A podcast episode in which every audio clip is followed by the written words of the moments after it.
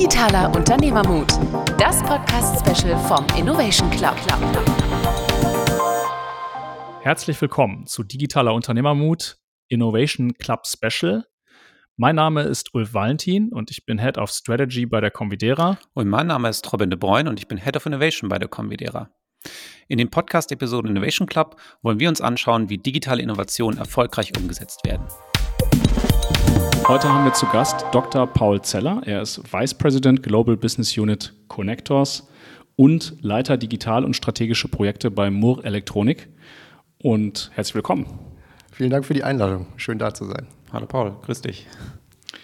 Ja, ähm, direkt zu Anfang wollen wir dir ein paar Einschätzungsfragen stellen. Du leitest die Digitaleinheit von Moore Elektronik und damit unsere Zuhörer eine kleine Einschätzung bekommen, wie matur ihr seid, ähm, stelle ich dir ein paar Fragen und bitte um kurze Antworten. Gerne. Seit wann gibt es die Innovations- oder Digitaleinheit? Offiziell gestartet sind wir im Januar diesen Jahres, das heißt äh, Anfang 2022. Der Weg dahin ist schon ein bisschen länger. Wir haben äh, zu Beginn des äh, letzten Jahres damit angefangen, das vorzubereiten, aber mit Personal und Ressourcen bestückt. Wie gesagt, seit Januar. Habt ihr eine Innovations- oder Digitalstrategie?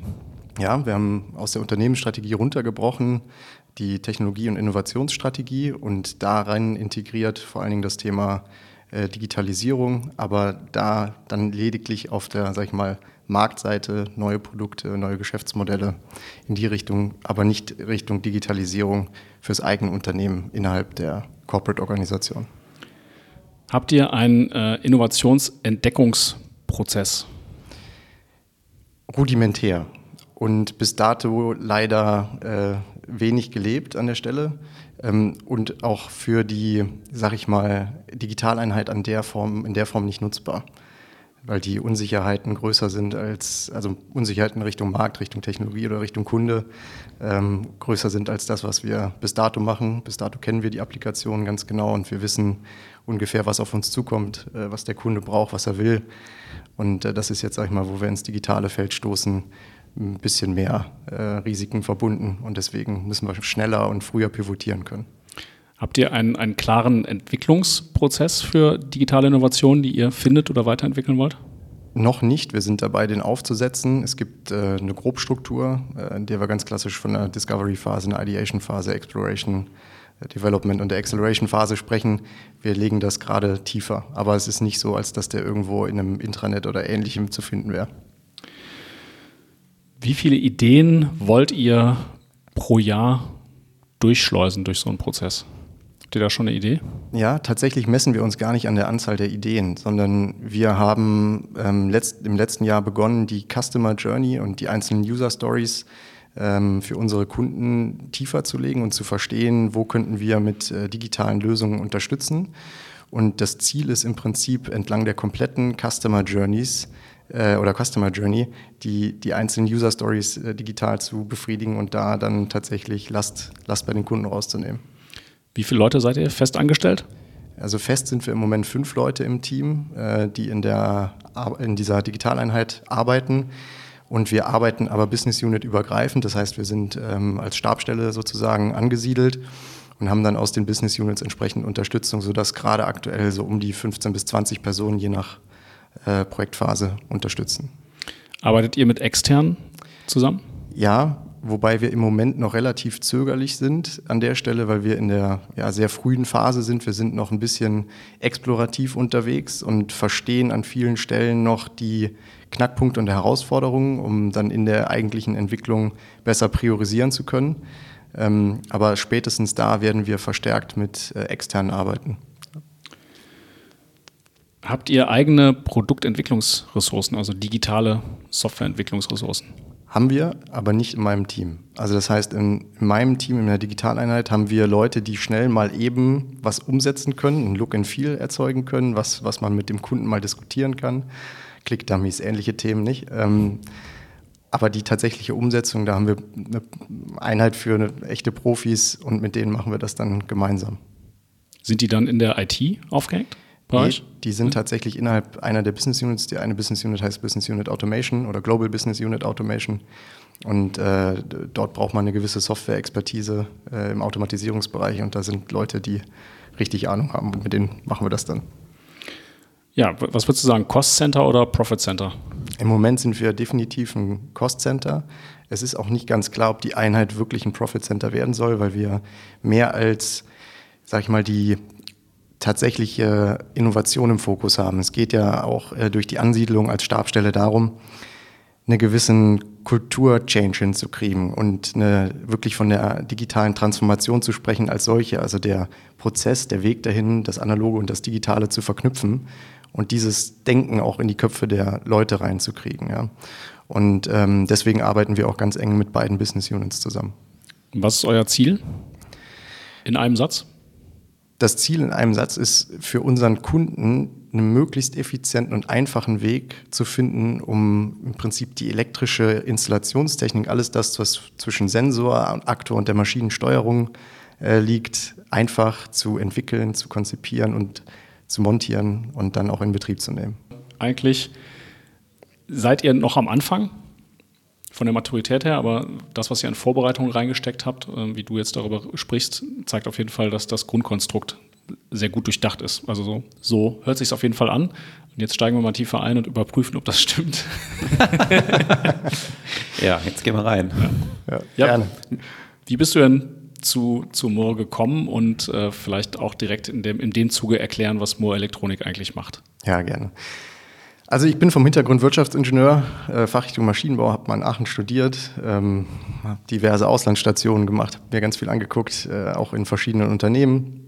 Und ich wollte nach meinem Studium ziemlich schnell viele Einblicke kriegen in verschiedene Themen. Und dann ist ja ein, eine Sache, die dann einem als Student heute sicherlich ganz schnell in den Kopf kommt, Unternehmensberatung. Ähm, fand ich total attraktiv, habe mich da getummelt. Das große Problem war nur, da konnte man nicht promovieren im Maschinenbau. Die stellen einen maximal zwei Jahre frei und jetzt habe ich den Maschinenbauteil gemacht gehabt und deswegen war klar, ich äh, muss, also ich will diese Promotion machen, ich will noch einmal in einem Detail äh, tief drinne sein.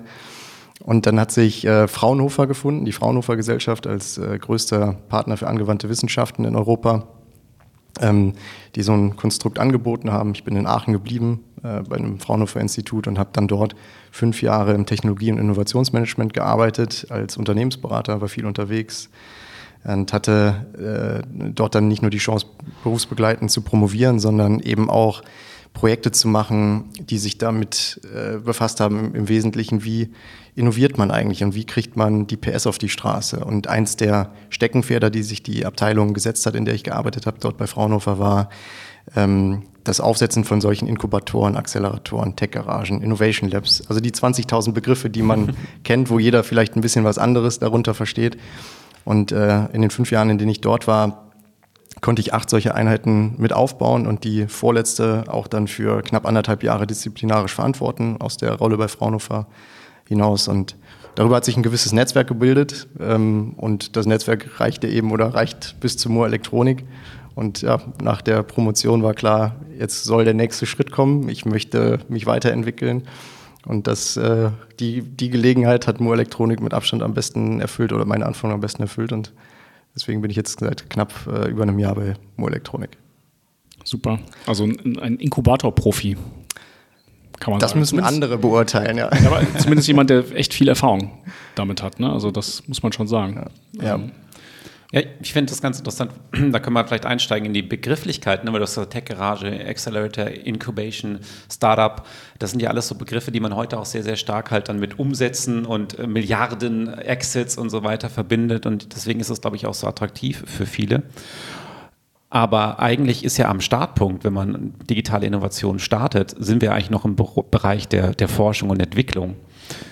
Auf eine Art, weil wir müssen ja erstmal entdecken, was sind denn die Märkte der Zukunft und wie können wir die bespielen und was für Wertangebote werden dort gebraucht. Deswegen ist die Frage auch immer so, ich glaube, wir haben den Podcast in allen unseren Folgen immer Cost Center oder Profit Center. Ich glaube, noch keiner hat gesagt, das ist ein Profit Center. Es ist meistens ein Cost Center und ja. es erzeugt vielleicht mal was, was Profit dann bringt, aber dann ist es meistens auch nicht mehr Teil dieser Einheit, sondern dann hat es einen anderen Rahmen schon wieder bekommen. Genau. Äh, und deswegen, keiner stellt auch eigentlich die Frage in der Digitalisierung, ist deine Forschung und Entwicklung jetzt ein Cost Center oder Profit Es ist immer klar, dass das mich kostet, aber es sichert mir die Zukunft.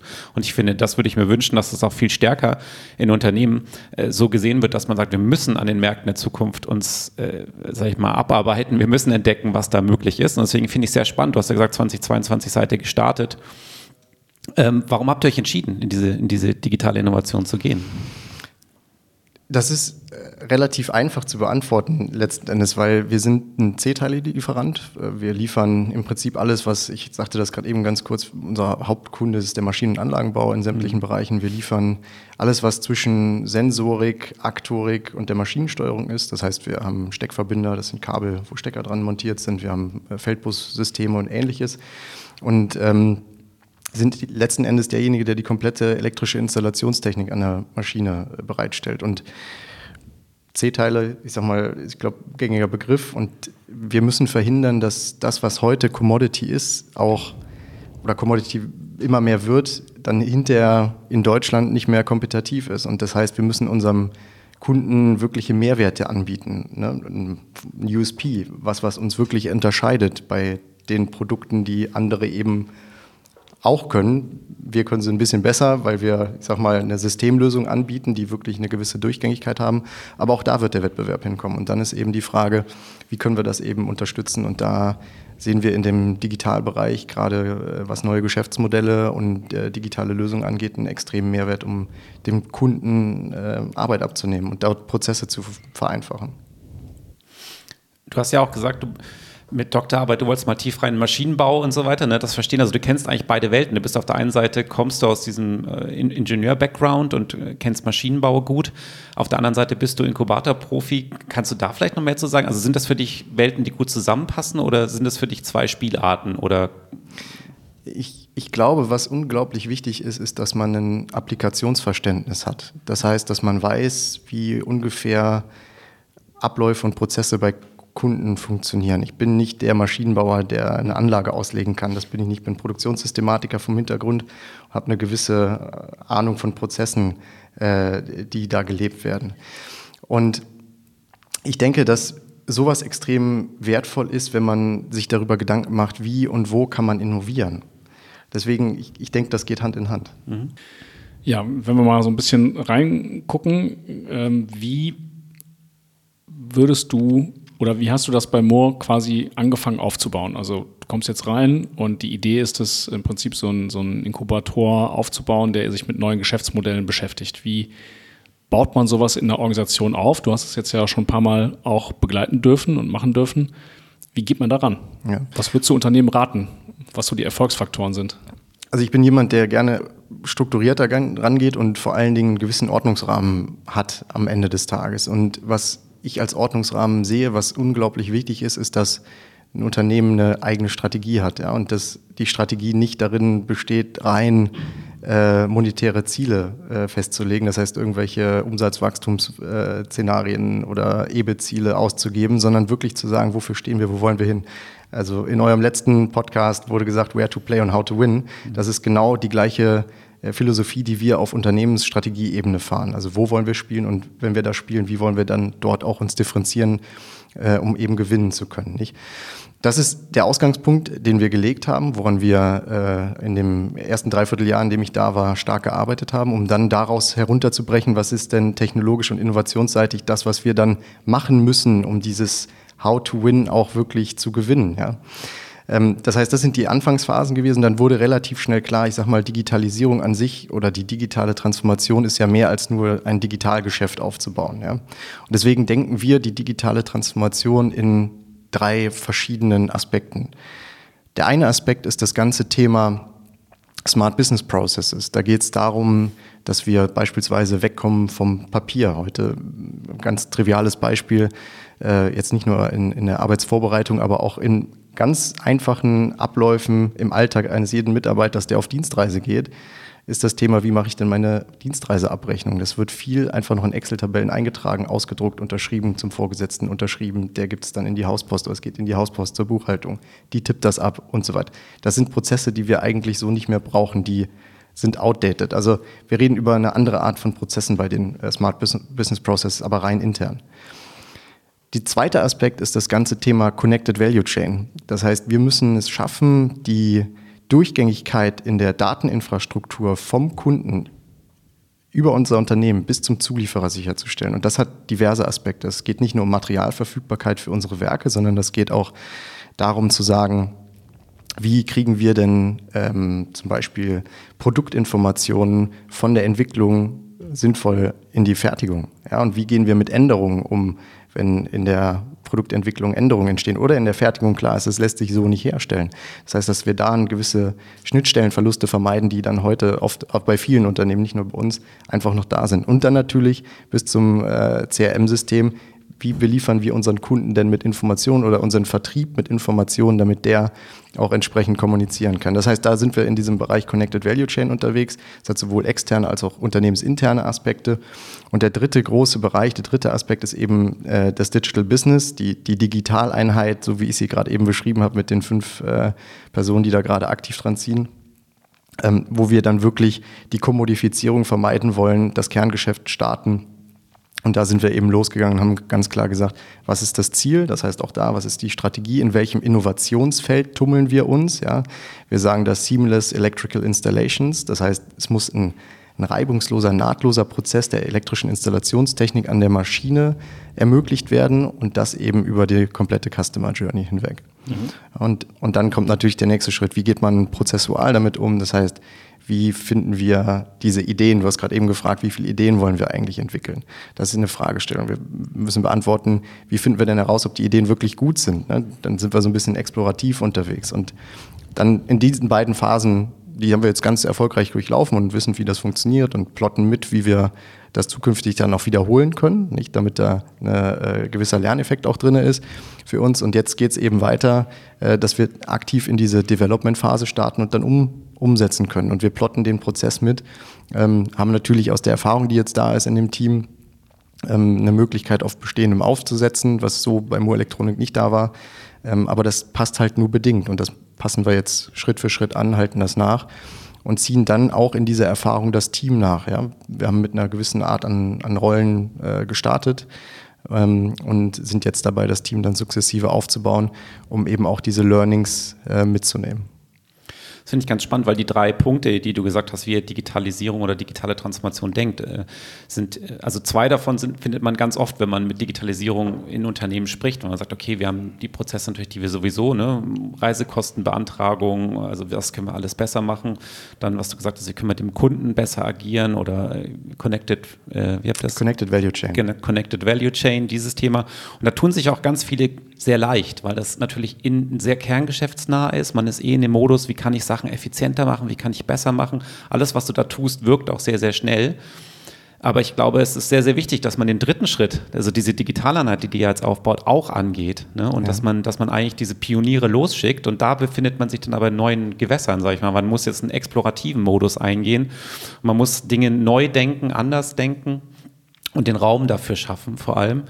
Äh, und da, ne, da fängt es ja schon oft an, wie starte ich. Deswegen finde ich es auch da, ihr habt ein klares Zielbild euch gegeben. Wo wollt ihr damit hin? Ne, es ist ja auch nicht irgendwie, ja, jetzt machen wir irgendwie neue, coole Geschäftsmodelle oder so, sondern es ist ja schon, was wollen wir damit wirklich machen und wie kann das auch sehr gut resonieren mit uns als Unternehmen und mit dem, was wir als Stärken schon heute haben und mit den Kundenzugängen, die wir heute haben. Und jetzt arbeitet ihr so gerade am Innovationsrahmen. Ne? Also wie können wir es füllen eigentlich? Wie können wir da vorangehen? Und wie können wir das dann auch messen und steuern? Weil das ist natürlich auch ein Punkt. Man schickt da nicht mal Leute los und sagt, meldet euch mal, wenn ihr dann was habt, sondern ist ja schon eine gewisse Erwartung dann auch da, dass ihr was liefert. Ne? Ja. Absolut. Und, und die, um nochmal auf diese drei Aspekte, also Smart Business Process, Connected Value Chain und, und, Digital Business einzugehen. Das Digital Business funktioniert meiner Meinung nach nur dann, wenn der, das Backbone funktioniert. Und dafür ist der, das Connected Value Chain extrem wichtig. Ich muss meinem Kunden einfach und leicht Produktinformationen für, zur Verfügung stellen können. Absolut, ja. Der möchte nicht stundenlang suchen, um herauszufinden, ob das Produkt, was ich jetzt anbiete, das Richtige ist wenn er es beim Konkurrenten schneller findet, beim äh, Mitwettbewerber, dann wird das im Zweifel da nutzen oder da einkaufen, weil er einfach für sich weniger Arbeit und Aufwand da reinsteckt in der, in der Findungsphase. Das heißt, diesen Backbone brauche ich aus den beiden Bereichen, um das Digital Business überhaupt wirklich erfolgreich machen zu können. Und erfolgreich ist es dann, und das ist das äh, Schön, dass das so zusammenfasst, wenn das Ziel erreicht ist. Und deswegen sage ich halt, bei dem Aufbau von so Einheiten ist es unfassbar wichtig, dass eine klare Zielstellung vorhanden ist. Und es gibt dann in meiner, äh, meines Erachtens nach Primär- und Sekundärziele, die man äh, untergliedern kann. Primärziele sind beispielsweise, wir wollen eine kürzere ähm, Entwicklungszeit haben, wir wollen Geld sparen, ähnliche Themen. Ja? Und dann sind die sekundären Ziele oft, wir wollen äh, neue Geschäftsfelder erschließen, wir wollen ähm, ein Change Management etablieren, wir wollen mit Startups zusammenarbeiten oder wir wollen Mitarbeiter weiterbilden oder auch attraktiv für neue Talente sein, weil wir jetzt anders denken und äh, nicht mehr der Mittelstand ist oder vielleicht äh, in vielen Köpfen heute mental verankert ist. Ja. Auch nochmal, äh, gerade fand ich sehr guten Impuls, auch diese Connection zwischen äh, Connected Value Chain und Digital Business. Also dieses Zusammenspiel, das auch, merken wir immer wieder, ist auch sehr, sehr wichtig, weil dir kann es auch eine Orientierung, also einerseits brauchst du das, du brauchst oder, oder du kannst, wenn du da eine gute Verknüpfung hast zwischen Geschäftsmodellinnovation und deiner aktuellen Wertschöpfung, kannst natürlich deine, deine Vorteile in dem Markt viel besser ausspielen, deswegen brauchst du das. Auf der anderen Seite, wenn du, wenn du das ohne Digital Business machst, dann bist du manchmal auch ein bisschen lost in diesen Connected Value Chain Bereichen, sag ich mal, weil du dann ganz viel neue ERP-Systeme und dann nochmal da ein neues CRM, hast du selber erwähnt. Und das kostet ja alles auch sehr, sehr viel Geld, aber wenn du aus dem Digital Business Signale bekommst, wo können wir als erstes auch Hebel setzen, dann hat man auch sehr, sehr gute Orientierung für, den, für, den, für diesen Bereich. Das ja. finde ich immer ganz interessant. Und ich glaube sogar, dass die Unterteilung in die beiden Bereiche essentiell ist, um mhm. Erfolge zu feiern, weil die Leute, die in den Bereichen arbeiten, sind unterschiedlich. Ja, ich sage jetzt mal, in dem Digital Business Bereich, da sind die Leute, die so ein bisschen Abenteuer brauchen. Ne? Die wollen was erleben, da muss was Cooles Neues rauskommen. Das sind oft nicht diejenigen, die sich am Anfang im Detail verlieren. Im, im äh, Connected Value Chain äh, Bereich haben wir Leute, die wollen Sachen verfeinern, die wollen Sachen optimieren. Da geht es darum, Schnittstellen besser auszulegen. Das Mindset ist ein ganz anderes als, also da in diesem Bereich, als, als eben in dem Digital Business Bereich. Deswegen ist die Trennung, glaube ich, schon sinnvoll, aber die Verkettung letzten Endes, die Klammer darüber zu bilden, unglaublich wertvoll, um überhaupt erfolgreich sein zu können. Ja. Wie kriegt man das hin? Oder wie kriegt ihr das hin? Weil, also die fünf Leute, jetzt in deiner Einheit ähm, ist dieses Digital Business. Und wer arbeitet jetzt konkret an dieser Connected Value Chain und wie schaffst du es, dass die synchronisieren, die, die sich synchronisieren? Ja. Also das ist eine große Herausforderung, das muss ich ganz ehrlich sagen. Wir haben, die, wir haben diese drei Aspekte, äh, Smart Business Processes, Connected Value Chain und Digital Business, unterschiedlich aktuell im Unternehmen äh, platziert. Das heißt, die Smart Business Process liegt als, ich sag mal, Process Owner, wenn man das so möchte, vor allen Dingen bei der äh, IT Abteilung, natürlich unterstützt durch alle anderen Abteilungen, die wir haben. Ähm, der Connected Value Chain sagen wir eben, das wird stark getrieben aus den Business Units heraus. Hier kommen wir ja eigentlich aus dem operativen Business und wollen die Arbeitsproduktivität steigern. Wir wollen Ineffizienzen senken, indem wir die Schnittstellenverluste ähm, verhindern und dadurch ähm, einfach produktiver, äh, produktiver äh, werden. Das heißt, im Moment ist es so, dass vor allen Dingen in der Business Unit äh, Automation, da wo sowieso viel Software und äh, Automatisierungspotenzial, Know-how da ist, dass wir da ähm, ganz aktiv solche Themen treiben. Aber natürlich dann auch durch andere äh, Kompetenzcenter, die bei uns etabliert sind, wie der Einkauf, der dann natürlich äh, auf, auf Zuliefererseite sich um so Themen kümmert oder ähm, auf, im Vertrieb äh, auf, auf Seite des CRM-Systems. Und die Brücke darüber, die wird dann wieder quasi in der Digitaleinheit geschlossen, äh, aktuell mit mir als jemand, der ein Stück weit das Ganze koordiniert. Ähm, und dieses Digital Business an sich hängt als, als reine Stabsstelle mit dran. Kannst du ein konkretes Beispielprojekt nennen, also wo man das mal so ein bisschen erklärt, wie das funktionieren kann? Also ganz konkret können wir sagen, wir, wenn ich sage, ich habe gerade eben das Beispiel äh, angebracht, wir müssen unserem Kunden das leicht zur Verfügung stellen, auf Produktdaten zuzugreifen. Und jetzt ist es so, dass in der ähm, elektrischen Installationstechnik und beim Produktentstehungsprozess des Maschinen- und Anlagenbauers, der ja eine Konstruktionsphase hat, da wird sowohl die mechanische Konstruktion äh, durchgeführt, aber auch die elektrische Konstruktion. Das sind verschiedene Systeme, die die da nutzen, also ein E-CAD-System und ein M-CAD-System. Und in gewissen E-CAD-Systemen ist es eben so, dass es Makros gibt äh, von Herstellern wie uns, die ihre Produkte da reinliefern können. Und dann kann man, ich sag mal, ein bisschen platt gesprochen, per Drag and Drop die richtigen Produkte an die richtige Stelle ziehen. Es ist nicht ganz so, aber um das ein bisschen bildlich darzustellen. Dafür muss ich ja, also das schafft dem Kunden einen Mehrwert. Also das schafft uns aber auch einen Mehrwert, weil unser, wenn unser Produkt da reingezogen wird, dann sind wir auf der Stückliste mit drauf. Das ist eigentlich ganz angenehm für uns, nicht? Und ähm, Dafür musst du aber die richtigen Produktinformationen finden. und die müssen hinterlegt sein. Das heißt, die müssen den Weg aus der Entwicklung, Produktmanagement bis in den Online-Shop beispielsweise finden, wo sich dann diese E-CAD-Systeme bedienen an, an Daten. So. Und das ist jetzt so ein ganz konkretes Projekt, wo wir daran arbeiten, aus dem Digital Business Bereich mit der, der Connected Value Chain zusammen im Prinzip diese Produktdaten-Durchgängigkeit ähm, hinzukriegen, damit die dann in solchen Systemen dann auch entsprechend etabliert sind. Super spannend. Das heißt, weil du hast eben gesagt, ähm, du hast auf der einen Seite die Abenteurer und ähm, auf der anderen Seite die ähm, Optimierer. Ja. Optimierer, danke, ja. Und äh, manchmal ist es ja so, dass das sieht man ja auch, dass die Optimierer so ein bisschen neidisch sind, vielleicht auf die Abenteurer, weil die vielleicht was Neues entwickeln, sozusagen. Man will immer Teil dieses, dieses Neuem sein. Ähm, so wie du es jetzt beschreibst, scheint das alles sehr gut zu laufen. Also, aber wie, wie schafft man das dann auch, dass die Teams diesen Wert, den sie selber bringen, ähm, dass sie sich da wohlfühlen und dass da eben nicht dieses Konkurrenzdenken vielleicht aufkommt, was wir oft beobachten? Das ist eine gute Frage. Wir haben die Situation aktuell meines Wissens nach nicht. Ich habe das bis dato auf jeden Fall nicht so wahrgenommen oder äh, äh, mitgekriegt. Was wir machen, ist ja letzten Endes die klaren Zielsetzungen auch zu kommunizieren. Also woran arbeitet man? Woran, wofür steht die Abteilung? Was ist das Ziel? Was wollen wir erreichen? und äh, dann auch ganz effektiv versuchen, die Stellen von intern zu besetzen. Das heißt, wir schreiben die Stellen aus. Die Leute, die da Spaß dran haben, die da eine gewisse intrinsische Motivation mitbringen, bewerben sich darauf. Wir fördern auch ganz aktiv den äh, internen Wechsel, Stellenwechsel ähm, und stehen auch dafür, um nicht nur den Mitarbeiter weiterzuentwickeln und zu fördern, sondern natürlich auch die Organisation weiterzuentwickeln.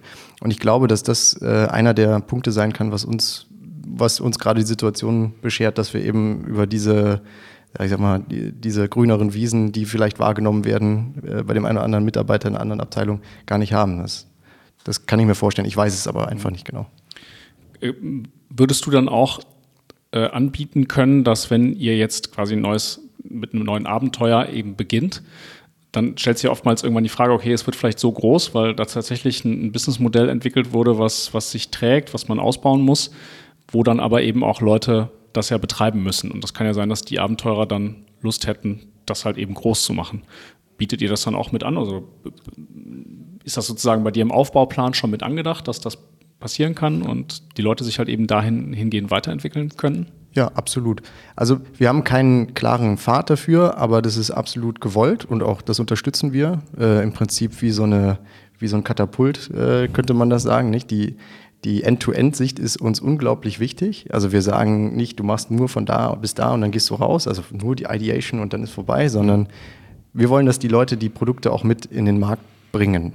Weil letzten Endes, das ist ja wie so ein Elterngefühl, was man für so ein Projekt entwickelt. Nicht? Das ist das eigene Baby, das eigene Kind und ähm, das ist auch ein, ein Teil des Erfolgs. Und das Ziel ist schon, auch eben die Projekte wieder zurückzuführen in die Business Units. Und wenn sie nicht ganz in die Business Units passen, dann zu sagen, nachzudenken darüber, ob es nicht eine weitere äh, Business Unit braucht, weil das so groß wird. Äh, da haben wir keine Entscheidungen getroffen, darüber haben wir aber diskutiert und das ist absolut denkbar. Jetzt sind wir schon ein bisschen so von der Idee zum Markt, jetzt sind wir schon Richtung Markt gegangen, aber ich würde mal ganz kurz zurück zur Idee, weil wir haben jetzt ganz viele Ideen oder gehört auch so, was aus eurem Geschäft raus und was ihr in eine Zielrichtung habt und so. Aber wie holt ihr euch jetzt, sage ich mal, den externen Input rein? Also wo holt, wie beschäftigt ihr euch mit Trends? Wie kommt ihr auf neue Technologien oder was macht ihr dazu, damit ihr, sage ich mal, auch, oder wie, wie exploriert ihr da? Vielleicht sagen wir es mal so. Ja. Ja. Also angefangen sind wir mit der Aufnahme der Customer Journeys. Wir sind dann bei den einzelnen Usern, die User Stories entlang gegangen. Und wie haben wir das gemacht konkret? Also wir haben einen sehr guten Draht zu unserem Vertrieb, der unglaublich stark vernetzt ist. Wir haben annähernd 25 Niederlassungen weltweit, äh, Vertriebsniederlassungen, äh, die total unterstützend sind. Wir haben in Deutschland einen Vertrieb, der äh, total unterstützend ist, uns mitnimmt, äh, froh ist, wenn wir dabei sind, weil wir Fragen ganz anders fragen, weil wir natürlich aus einem anderen Hintergrund denken, weil wir die Probleme des Kunden anders verstehen wollen damit kriegt der Vertrieb auch immer Einblicke, die er so vielleicht bis dato noch gar nicht hatte. Das heißt, das hilft dem Vertrieb auch äh, letzten Endes ein, ein, Stück weit weiter. Und wir haben, äh, was uns unglaublich stark macht, eine super Truppe rund um äh, das Application Engineering. Das heißt, wir haben Leute, die wirklich dann bei der Inbetriebnahme der Anlagen oder von der Auslegung einer Anlage bis zur Inbetriebnahme unterstützen können das Kundenproblem verstehen, die sowieso viel Know-how haben, die teilweise selber im Maschinen- und Anlagenbau groß geworden sind, dann zu uns gewechselt und die sind jeden Tag beim Kunden und äh, wissen genau, was passiert. Mit denen tauschen wir uns sehr, sehr eng aus. Es ist im Moment in der explorativen Phase, in der wir äh, noch ein Stück weit sind, unser Haupt-Sparringspartner sozusagen und äh, wir versuchen jede Woche ähm, einen Kundenbesuch zu schaffen mit der kleinen Truppe und äh, live vor Ort zu sein. Ähm, manchmal klappt es in einer Woche nicht, aber dann sind es in der nächsten Woche zwei. Und das ist der, äh, also das ist, glaube ich, das, das, das Essentielle, wirklich live dabei zu sein, zu sehen, zu verstehen und nicht nur im Besprechungsraum, sondern dann auch eben auf dem Shopfloor, wo die Sachen entstehen oder in der elektrischen Konstruktion, wo die Sachen vorher entwickelt und, und ausgelegt werden. Ja, und sehr nah am Kunden, ne? Also wirklich im Austausch damit auch, ja. Am liebsten auf dem Schoß sitzen. Ja. Ja, ja mega. Also das ist ähm, Auch so ein digitaler Innovator müssen die Schoßhündchen der Kunden sein. Ja, absolut. Aber ich finde, ähm, das ist so ein Muster, was man so, was ich so ein bisschen erkenne jetzt durch die letzten Folgen, dass da, wo Vertrieb aktiv eingebunden ist, ähm, die großen Mehrwerte entstehen. Und ähm, oftmals aber die Frage auch ist, wie kriegt man das hin? Und ich finde das total positiv, jetzt auch für, für die Zuhörer, die es vielleicht noch nicht hinkriegen, dass das möglich ist und der Vertrieb auch einen großen Mehrwert davon hat, dass ihr eben Fragen stellt in einer anderen Form. Und das ist genau die, die, die ähm, Thematik, die wir ganz oft auch haben bei unseren Kunden, das halt zu erklären. Was bedeutet das denn? Natürlich ist das eine Fragebeziehung, die du hast zu dem Kunden, den der Vertriebler gewohnt ist, weil er natürlich sich die ganze Zeit mit dem Kunden beschäftigt, aber die digitale Innovation beschäftigt sich halt eben sehr stark mit den Anwendungsfällen, mit den Painpoints drumherum, den ganzen Lösungshorizont zu beschreiben und eben nicht nur den Produktanwendungsfall. Mhm. Und das zu erklären und dieses Mindset zu erzeugen, ist, ist, ist gar nicht so einfach. Deswegen finde ich das schön, dass du das so als, als Beispiel bringst. Und ähm, die Frage wäre vielleicht nochmal so ganz konkret, wie oft macht ihr das? Habt ihr da irgendwie einen Plan? Macht ihr das jetzt konkret, weil ihr gerade irgendwas exploriert? Oder ist es so, dass ihr irgendwie sagt, äh, bei jedem zweiten Vertriebsbesuch geht einer von uns mit raus? Also kannst du das so ein bisschen konkretisieren, wie ihr das macht? Wie viel? Habt ihr einen Fragebogen, ein System, ausgebildete Leute? Habt ihr euch das selber angeeignet? So, das fände ich sehr spannend zu erfahren. Um vielleicht nochmal zu dem Punkt, äh, also eins davor zu kommen, was wir dem Vertrieb ja auch am Anfang erklärt haben oder erklären mussten, wir reden nicht über die Probleme unserer Produkte. Da gibt es ja sicherlich auch immer mal wieder das eine oder andere, wo man sagt, okay, das hätte man vielleicht besser machen können, sondern wir reden über die Prozesse beim Kunden und wir verstehen die Abläufe beim Kunden. Ja, und, und dieses Verständnis der Abläufe und der Herausforderungen, die die Kunden bei ihrer täglichen Arbeit haben, das hilft letzten Endes dem Vertrieb. Und was wir machen, ist dann im Prinzip immer ordentlich zu dokumentieren. Wir schreiben dann wirklich für jeden, für jede Persona, mit der wir sprechen beim Kunden, äh, natürlich anonymisiert, aber wir schreiben im Prinzip und dokumentieren für uns mit, wie sieht dessen Arbeitsalltag aus? Was macht der denn so? Und wo hat der denn die Herausforderungen? Ja, und ähm, diese Sachen stellen wir dann auch, also natürlich im Detail, aber auch gebündelt, nochmal aggregiert, dem Vertrieb wieder zur Verfügung. Und dann haben wir ähm, eine, eine Session jetzt neulich wieder gemacht mit 20 Vertrieblern, wo wir eben genau erklärt haben, was sind denn die Takeaways, wie läuft denn der Prozess ab aus unserer Sicht. Und das hilft natürlich auch in der Kommunikation in der Vertriebsmannschaft, weil die kennen ja im Key Account Management beispielsweise genau ihre Key Accounts, sie kennen ihre Hauptkunden. Vielleicht läuft es aber bei einem Kollegen ein bisschen anders ab und äh, der Austausch ist ja auch da menschlich. Das passiert manchmal und manchmal vielleicht nicht. Und es gibt einen Prozess und ob der gelebt wird oder nicht, das ist dann wieder eine andere Thematik. Aber das, das heißt, es gibt dem, dem Vertrieb einen absoluten Mehrwert. Und das war eins der Sachen, warum wir äh, da gut, so gut angekommen sind. Nicht? Also wirklich ganz klar und transparent zu kommunizieren und das dann auch mitzugeben. Also wir machen es nicht nur für uns, sondern auch dann in der Form äh, aktuell mit für den Vertrieb. Und die ähm, zweite Frage, die du gerade gestellt hast in Bezug auf, wie regelmäßig machen wir das und wie gehen wir vorbereitet da rein? Also wir setzen ganz klassisch in der agilen Arbeitsweise Hypothesen auf und die überprüfen wir. Und äh, da ist es eben so, dass wir die schrittweise überprüfen und manchmal finden wir heraus, das ist gar nicht so, dann stellen wir eine neue Hypothese auf oder wir haben schon gelernt, wie es ist. Und immer wenn wir, sag ich mal, ein gewisses Bündel an Hypothesen haben, suchen wir uns aktiv diejenigen Kunden, mit denen wir das validieren können, weil wir wir müssen den Fächer aufmachen. Es gibt ja im Maschinenanlagenbau Serienmaschinenbauer, da ist jede Maschine nicht gleich, aber ähnlich. Und dann gibt es den Anlagenbau, da ist fast jede Maschine komplett neu, das ist ein Unikat. Die Herausforderungen, die in der Produktentstehung, in der Montage und in Betriebnahme bestehen, die sind anders. Und äh, deswegen müssen wir auch die Hypothesen jeweils dann mit denjenigen Arten von Kunden prüfen, die eben in, in dieses Cluster reinfallen. Ist dann das Master Grid eure äh, Customer Journey und die Use Cases der Personas, an, an denen euch dann orientiert und diese Hypothesen bildet? Genau, ja, okay. richtig. Also in, genau in dieser Kaskade machen wir das. Und äh, wir bereiten tatsächlich einen semi-strukturierten Fragebogen vor. Ähm, den, den haben wir dann dabei. Es ist mehr wie jetzt das Gespräch, das lockere Gespräch bei uns. Das heißt, wir machen nicht ein Verhör, Kreuzverhör, sondern das ist ein äh, relativ lockeres Gespräch. Aber wir versuchen schon, äh, diese, diese, diesen Fragebogen abzuarbeiten, den wir da haben. Einfach damit wir sicher sind, dass wir auch die Hypothesen, die wir aufgestellt haben, am Ende validiert oder eben widerlegt haben. Und ähm, die Grundlage dafür war tatsächlich die Erfahrung, die wir jetzt oder die ich äh, insbesondere jetzt mitgebracht habe aus dem Aufbau dieser acht Innovationseinheiten. Und wie sichert ihr euch dabei so den Blick auf diese Trends und Technologien? Ich sag mal, weil manchmal kann der Kunde ja auch irreführend sein. Der hat ein Problem und er möchte auch eine Lösung haben, aber fällt mir immer der Spruch von Ford ein, so ganz gerne hätte ich den Kunden gefragt, was er will. Hätte er gesagt, ein schnelleres Pferd. Kann ich mir bei so einem Anlagenbau auch vorstellen, dass er, ich brauche mehr Schaltschränke oder so, keine Ahnung. Aber ähm, im Endeffekt liegt die Lösung ganz woanders. Und das ist ja das Spannende an Digitalisierung, dass wir exponentiell neue technologische Möglichkeiten haben, die wir in Wertangebote übersetzen müssen. Äh, und äh, wie habt ihr da noch einen Blick nach außen oder habt ihr da Zeit für? Weil es klingt auch Absolut. sehr intensiv, was ihr tut. Absolut, das haben wir. Ähm, wir sind ja nicht nur aus der, bei der Ableitung der Technologie- und Innovationsstrategie im Prinzip aus der Unternehmensstrategie heraus ähm, in, in, in, Trends eingestiegen, haben analysiert, was passiert denn, welche Kundenanforderungen werden denn in Zukunft auf uns zukommen und welche technologischen Möglichkeiten kommen aus Technologietrends beispielsweise. Das heißt, da haben wir ein gutes Gefühl äh, für die nächsten Jahre, was ungefähr passiert. Aber wir haben beispielsweise in diesem Team äh, der fünf Leute gibt es eine Rolle, der nennt sich Application Architect. Der baut die komplette Architektur. Er, er, setzt nicht um, aber er beschreibt, wie technologisch Sachen gangbar äh, gemacht werden können. Und äh, der überprüft quasi entlang der User-Story dann jeweils, welche technologischen Optionen habe ich, bewertet die und äh, darüber kriegen wir einen relativ klaren Pfad, äh, wie, wir das, äh, wie wir das aktiv angehen können. Spannend gerade Rolle äh, vielleicht auch nochmal spannend. Was hast du denn für, oder seid ihr sehr strikt in Rollen aufgeteilt? Also habt ihr euch so Gebiete in eurer Digitaleinheit aufgebaut oder seid ihr da auch ein bisschen agil und könnt verschiedene Rollen einnehmen?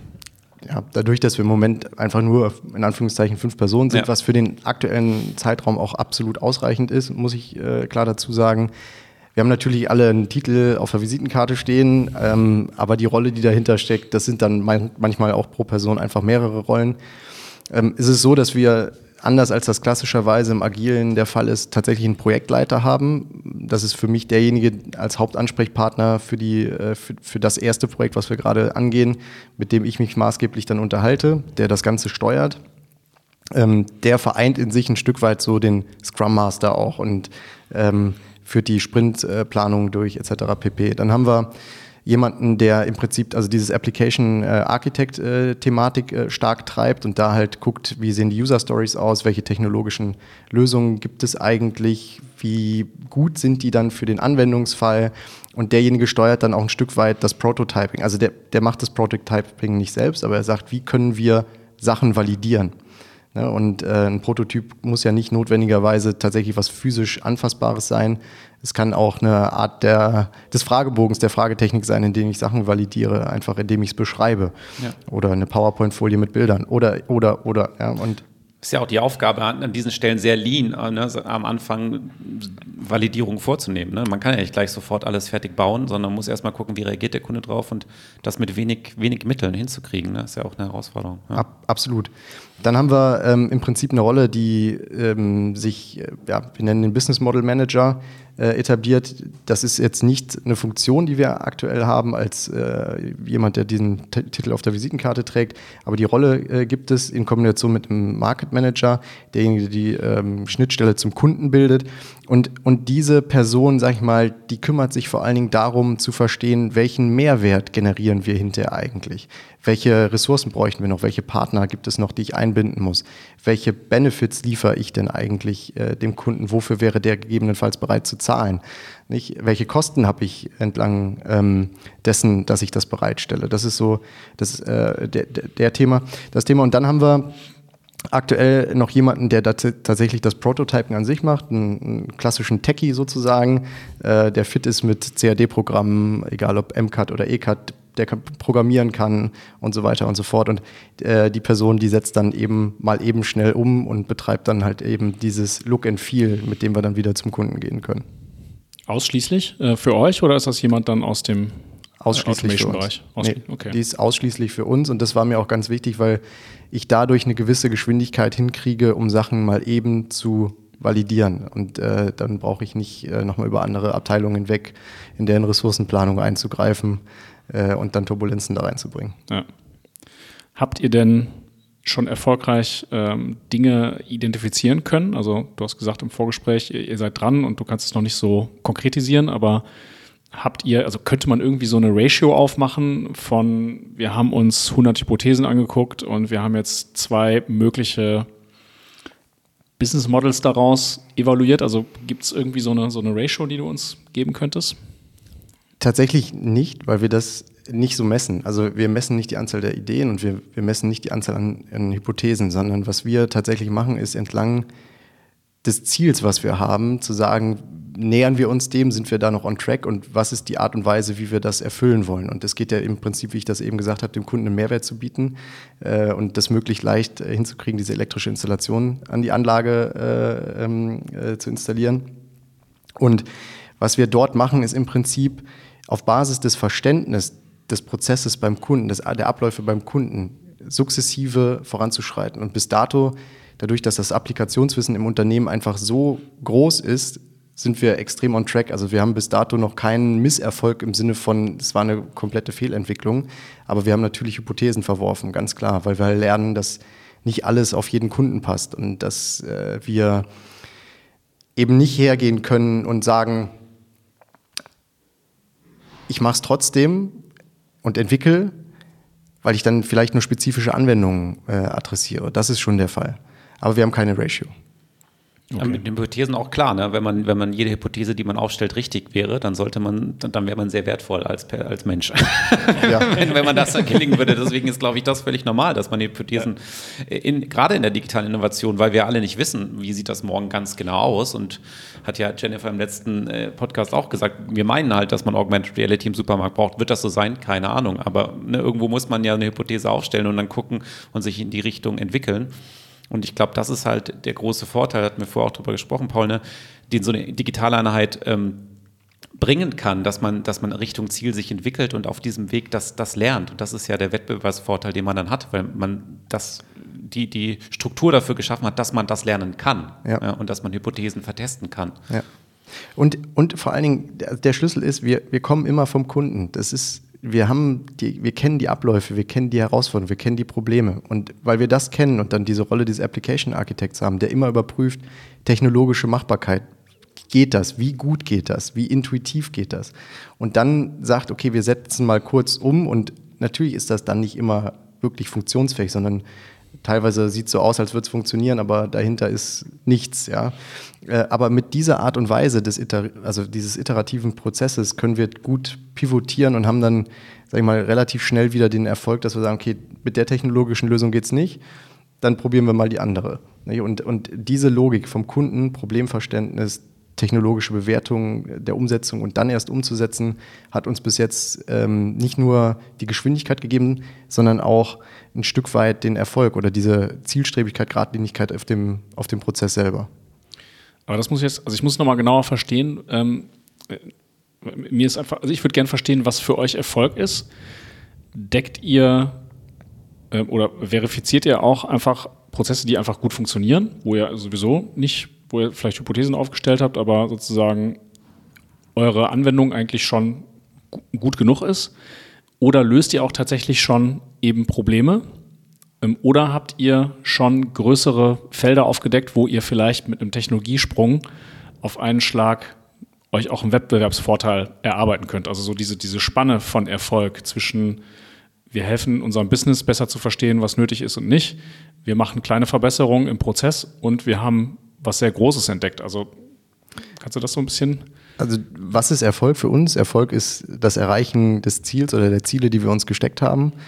Ähm, was wir tatsächlich machen, ist nicht das kleine Inkrementelle. Es ist nicht zu validieren, ob Prozesse funktionieren oder nicht, sondern es ist tatsächlich eine grundlegende Veränderung in der Art der elektrischen Installationstechnik, äh, die da kommen wird und die wir ganz aktiv treiben.